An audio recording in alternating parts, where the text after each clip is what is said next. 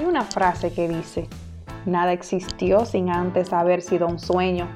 La gente se levanta todos los días con miles de planes para el futuro.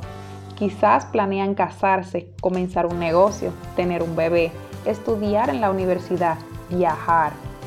Los que quieren casarse no trabajan. Los que quieren negocios no ahorran.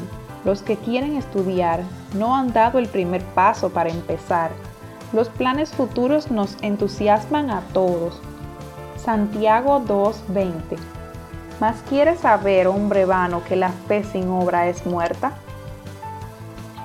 Si has estado planeando algo desde hace años, quieres lograr una meta, quizás has estado orando fervientemente por lo que quieres, pero no vas a lograr hacer algo grande hasta que no empieces a dar pasos pequeños. Se vale la oración, pero definitivamente necesita acción.